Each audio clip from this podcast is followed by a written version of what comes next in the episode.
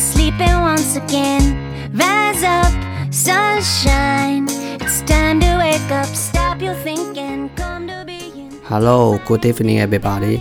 This is your friend Otto. Welcome to one four seven nine eight five six.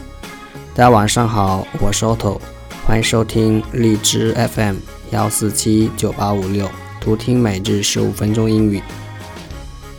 那么今天跟大家分享的文章来自于新托福考试高分作文第十三篇，Eat at home or out。After a hard day of work or study, many people feel like cooking for themselves is too much trouble.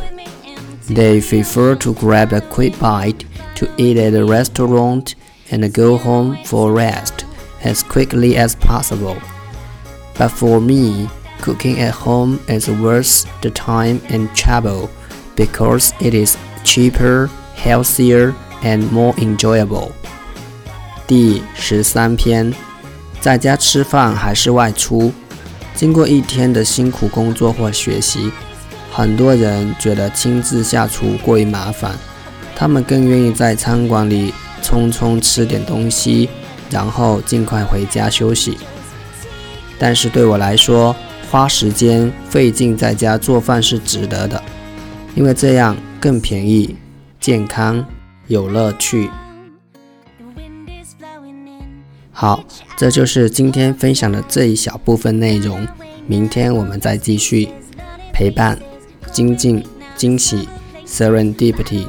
二零一七年英语学习监督群、听众交流群、陪练群、新概念精读群、纠音群等你，利用碎片时间学习陪伴三百六十五天。我是 Otto，欢迎大家加我的微信 ot 八八 to 跟我做朋友。OK，see you next time，拜拜。